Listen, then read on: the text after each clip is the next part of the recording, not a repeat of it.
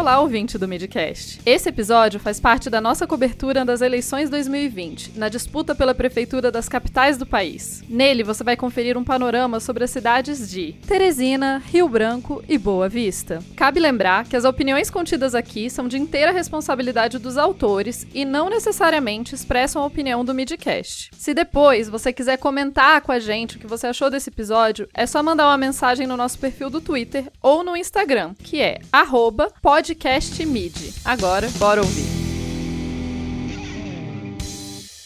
Eu sou Paula Sampaio, sou estudante de jornalismo na Universidade Estadual do Piauí, pesquiso fake news e também sou repórter de política do portal 86. Fui convidada pelo Midcast para trazer um panorama sobre o segundo turno das eleições municipais em Teresina. E como é que está o clima desse pleito aqui na capital do Piauí? Bem, Após o término das eleições do primeiro turno no último domingo, dia 15, os candidatos Doutor Pessoa, do MDB, e Kleber Montezuma, do PSTB, foram os escolhidos pela população para disputarem o segundo turno aqui em Teresina. Ao final da apuração das urnas, o candidato do MDB ficou com 34,53% e o candidato Tucano ficou com 26,70% dos votos. Já se esperava que o resultado do pleito confirmasse essa disputa entre MDB e PSDB, uma coisa já pré-anunciada. No fim, a diferença entre os adversários foi de 7,83 pontos percentuais. Na prática,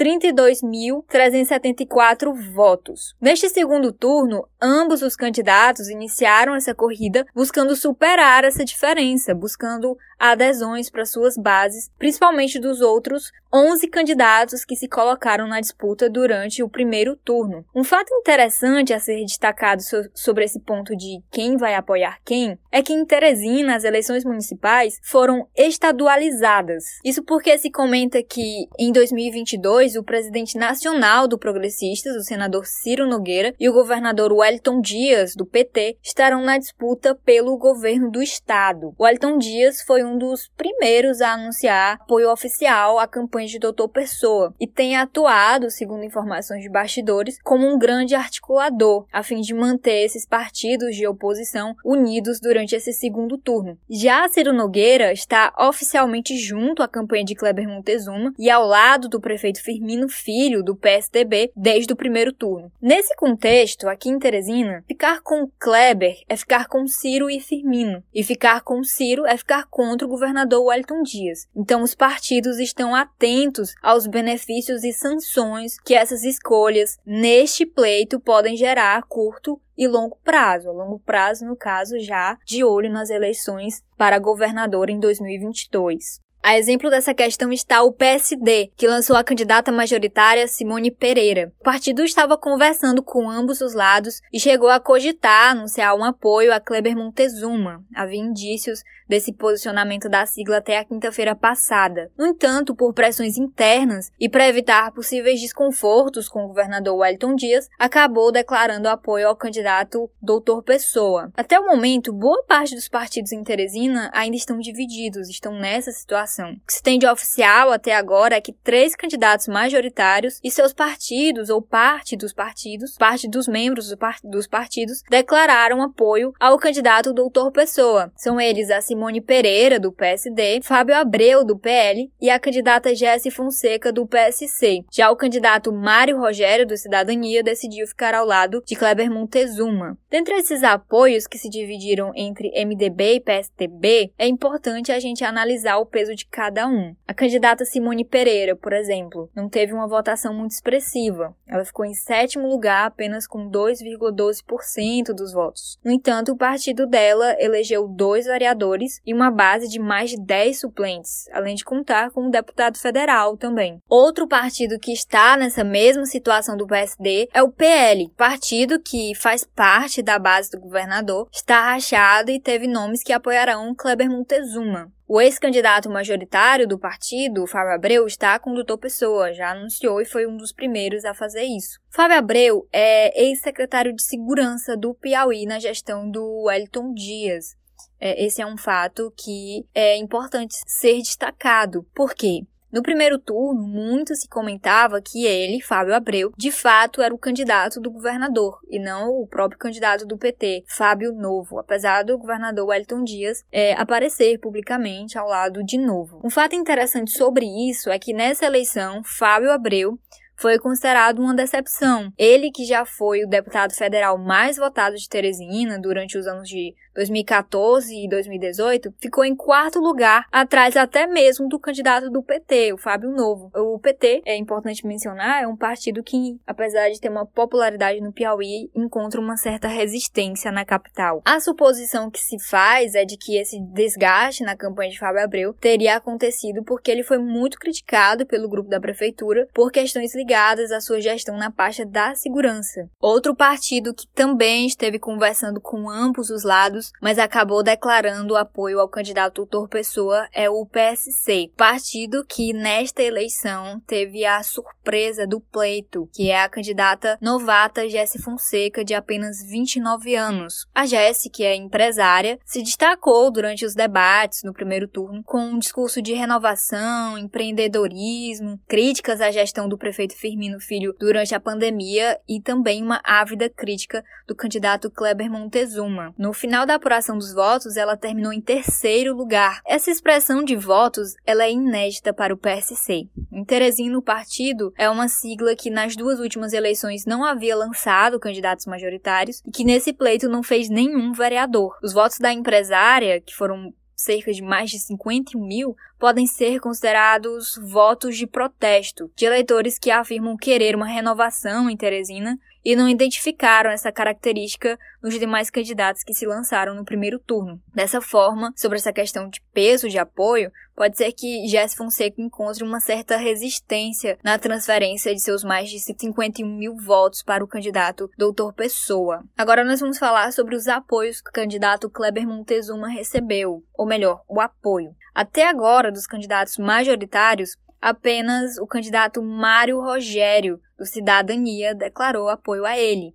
Mário e o Cidadania, que já eram da base do PSTB, e que já se mostravam alinhados aos tucanos desde o primeiro turno. Inclusive, algumas das críticas que se fazia ao candidato Mário é que ele seria um candidato laranja ligado à prefeitura de Teresina. No pleito, Mário ficou na décima posição, sem uma votação expressiva. Em resumo dessa situação de pesos de apoios, é que o candidato Doutor Pessoa soma os maiores apoios e o grupo tucano está buscando essa dissidência de partidos. A exemplo dessa busca do PSTB está o Republicanos, que liberou os votos na capital. Assim, o PSTB busca esse contato direto com essas lideranças é, na busca de apoio de, principalmente de candidatos a vereador. Ademais, a estratégia dos partidos nesse segundo turno tem sido essa articulação com as demais siglas e a intensificação de campanhas de ruas, como carreatas e caminhadas. Uma, uma estratégia interessante que cabe ser destacada aqui, adotada pelo candidato doutor Pessoa,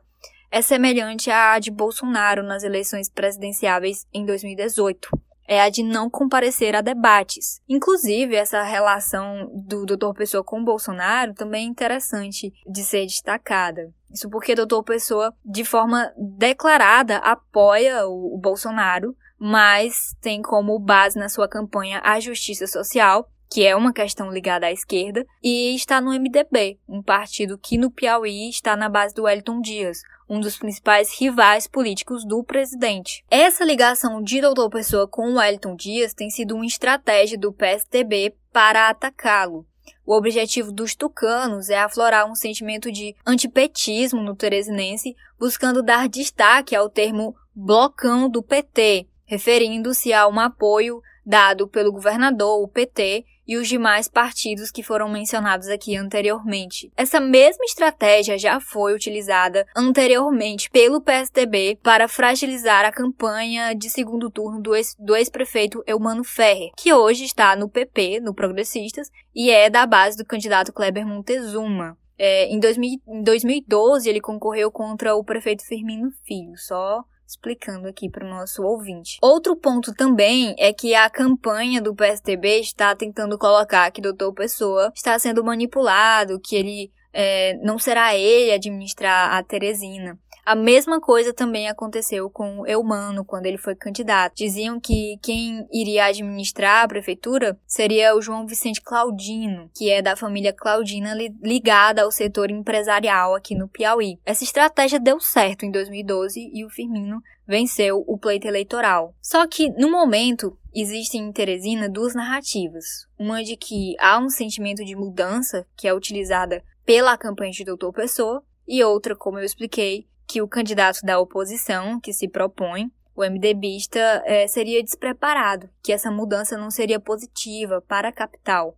No momento, a, as pesquisas eleitorais elas começam a ser divulgadas aqui em Teresina. A primeira que tivemos do Instituto Amostragem foi divulgada na segunda-feira, dia 23, e mostrou que Dr. Pessoa está com 54% das intenções de voto e Kleber Montezuma com 34%, já anunciando também como é que está esse clima entre os eleitores. Quero findar a minha participação aqui no boletim agradecendo o convite do Midcast e ressaltando que se algum piauiense ou até mesmo algum eleitor de algum outro estado quiser acompanhar o pleito eleitoral aqui na capital piauiense, que consulte o site www.86.com.br. É isso e até a próxima!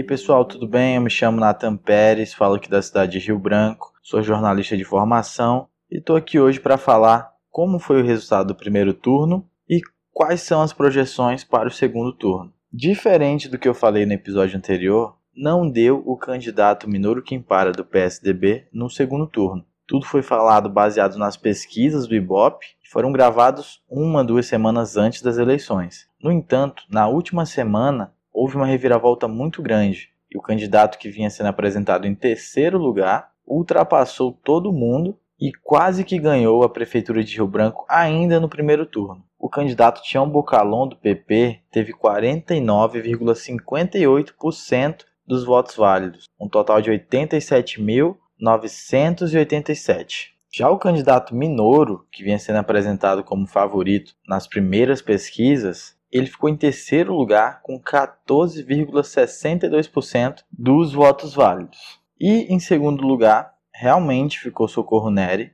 Ela vinha sendo apresentada em segundo lugar, era às vezes empatada em primeiro lugar com Minoru Kimpara, e ela teve 22,68% dos votos válidos, um total de 40.250 votos. Mas se você pegar os votos de Tião Bocalon e os votos de Socorro, Tião Bocalon teve mais do que o dobro dos votos de Socorro Neri nesse primeiro turno. Uma outra coisa interessante de, de se pontuar é que nesse segundo turno o Tião Bocalon tem o apoio do Minoru Quimpara, Roberto Duarte, Jarba Soster, Jamil Asfuri e apenas um candidato não vai apoiar ninguém, que é o Daniel Zen do PT. Ou seja, todas as candidaturas voltaram seu apoio para o Tião Bocalon que, de acordo com o resultado das urnas, é o favorito para levar a cadeira da prefeitura. O Bocalon é um candidato que já concorreu várias vezes à prefeitura de Rio Branco, já concorreu ao governo do estado, mas o único cargo eletivo que o Bocalon ocupou aqui no estado foi o de prefeito de Acrelândia, cidade do interior. Por duas vezes foi prefeito da cidade. Devido às inúmeras tentativas, muitos acham que agora chegou a hora de Bocalon ser realmente prefeito de Rio Branco e mostrar que toda essa vontade que ele tem, toda essa ganância de ser prefeito de Rio Branco, vai trazer resultados para a cidade. Se a gente somar, além dos votos que o Bocalon já obteve no primeiro turno, com os votos dos seus apoiadores, a vitória já está na mão do Bocalon. Para Socorro Neri fazer essa virada, tá muito difícil, porque além de não ter tido o apoio de nenhum dos candidatos que concorreram ao primeiro turno, Socorro ainda perdeu apoio de um dos partidos de sua coligação, o Podemos. Podemos, assim que finalizou as eleições, viu que estava numa chapa derrotada, pediu para sair e foi apoiar o candidato Tião Bocalon do PP. Um pouco antes da eleição, o Tião Bocalon teve coronavírus, ficou afastado, ficou uns dois, três dias sem fazer campanha. Quando acabou o primeiro turno, ele também ficou uns dois, três dias sem fazer campanha já do segundo turno, mas é ao final da primeira semana de campanha do segundo turno, o candidato já teve alta médica e já voltou a fazer campanha nas ruas, com seus aliados, indo visitar o, eleitorado, para firmar esses votos agora no segundo turno. E a candidata Socorro Neri continua nas ruas, continuou nas ruas após o primeiro turno, confiante, sempre mantendo o pé no chão, fazendo campanha, tentando conseguir essa virada contra o candidato do PP. Se contarmos apenas com os votos válidos do primeiro turno, Socorro Neri tem pela frente uma missão quase que impossível de virar todos esses votos a favor dela, para que ela possa ter uma virada em cima do Tião Bocalon. Até porque, como eu falei antes, os demais candidatos, os mais fortes e os mais fracos, estão apoiando o candidato Tião Bocalon. E aí, só que tem um porém: quase 70 mil pessoas não votaram, se abstiveram de votar em Rio Branco. E quase 10 mil votaram em branco ou nulo. Ou seja, se ela conseguir trazer esses quase 80 mil votos para o seu lado, a seu favor, talvez ela consiga ultrapassar Tião Bucalon. Mas é muito difícil disso acontecer na época de pandemia. Essas pessoas que não votaram têm alguma justificativa, talvez não queiram votar também no segundo turno e trazer, convencer essas pessoas a votarem nela vai ser uma tarefa muito difícil. O Ibope aponta agora que para esse segundo turno, Tião Bocalon é o favorito nas pesquisas. Ele já conta com 65% das intenções de voto e Socorro Nery tem 28%. Então ela tem aí uma semana para fazer essa virada. A alta rejeição de Socorro Nery é muito ligada à gestão passada do Partido dos Trabalhadores. Ela era vice do, do, do ex-prefeito Marcos Alexandre, que era do PT, assumiu em 2018, quando ele deixou o cargo para concorrer ao governo do estado,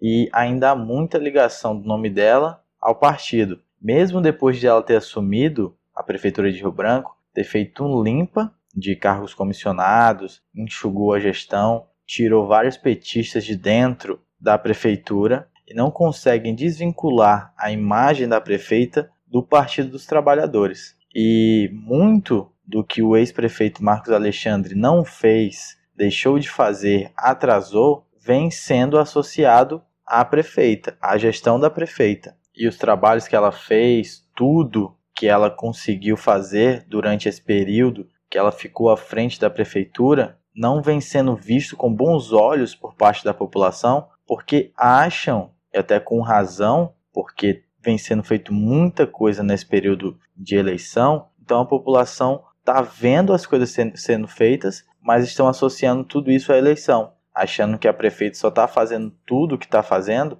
para tentar ganhar votos. Então isso não está sendo bem visto por parte da população. E em resumo, é isso. O candidato Tião Bocalão do PP precisa apenas manter seus votos e ganhar alguns poucos dos seus apoiadores, e a prefeita Socorro Neri tem que triplicar praticamente os votos que teve no primeiro turno para poder ganhar essas eleições. Eu me despeço por aqui, muito obrigado e valeu, espero que tenham gostado. É isso aí.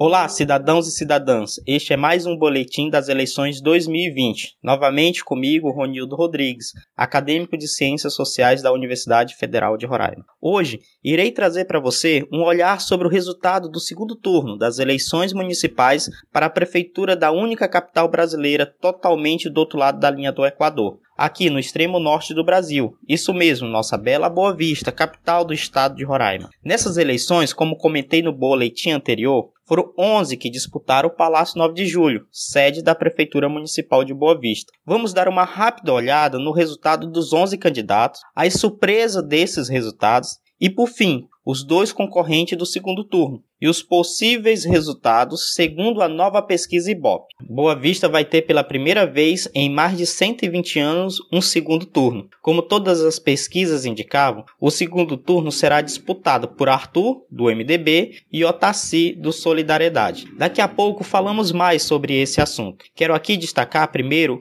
os outros candidatos, onde ficou as grandes surpresas. Olhando de baixo para cima o resultado, temos o candidato Wilson Precon, do PCO, com 0,0 4%, recebendo apenas 64 votos. Shaolin Gomes, do PMN, com 0,37%, com 583 votos. E Fábio Almeida, do PSOL, com 0,72%, com 1.130 votos. Aqui destaco outra coisa que falei no boletim anterior. Como o discurso da esquerda radical não é bem aceito em Boa Vista. Aqui começo a destacar as surpresas. O ex-deputado federal, por vários mandatos, Luciano Castro, que já estava anos sem mandato, mas sempre foi um político bem votado quando ganhava, ficou em oitavo, com 2,85%. A candidata Gerlane do PP ficou em sétimo, tendo 3,14%, com 4.966 votos.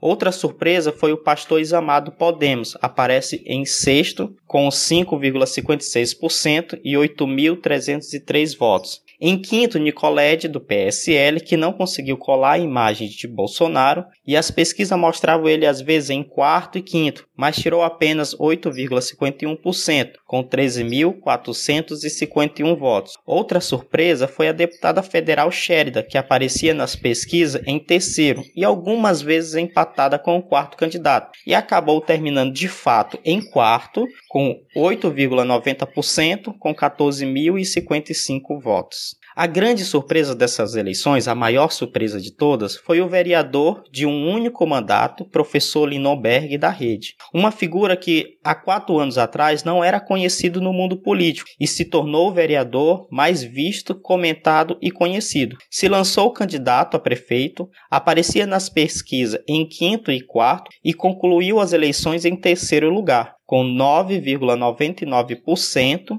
e com 15.775 votos, faltando 961 votos para ficar em segundo turno e disputar o segundo turno com o candidato Arthur. Lino hoje aparece forte como uma terceira opção, sem vínculo com a velha política, com uma forma pedagógica e de diálogo. Lino engloba seu eleitorado parte da esquerda não radical, parte da direita, inclusive a bolsonarista, devido ao seu discurso anticorrupção, mas seu grande público é o centro, tendo aí uma população de baixa renda e a classe média. Entre choros e lágrimas, vamos aos dois que estão disputando o segundo turno. Arthur Henrique, do MDB, que tirou 78.425 votos, um total de 49,64%, e Otacílio, que tirou 16.735 votos, dando um total de 10,59%. Por pouco, Arthur do MDB não leva o primeiro turno, isso mostra a força da atual prefeita, Tereza, que também é do MDB, e Otaci, com toda a estrutura e poder do presidente da Assembleia, Jalci Renier, não foi suficiente nem para Otaci receber uma boa votação.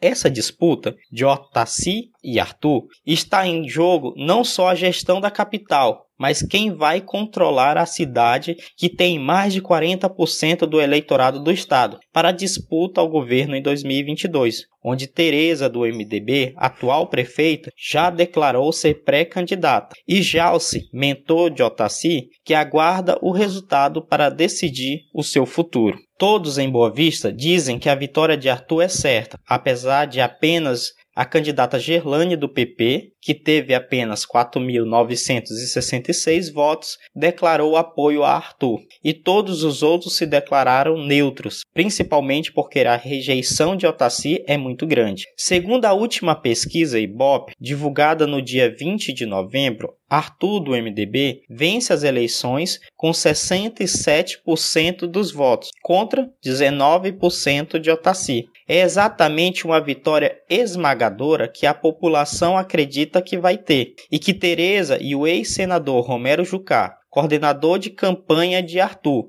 e pré-candidato ao Senado Federal, quer como resultado, para mostrar que o seu grupo ainda tem força e chances reais de vencer o governo do estado de Roraima em 2022. Bem, galera, foi isso. Obrigado mais uma vez. Vamos, esper vamos esperar o resultado. Espero vocês nas minhas redes sociais, Facebook, Instagram, Ronildo Rodrigues. Valeu, um grande abraço.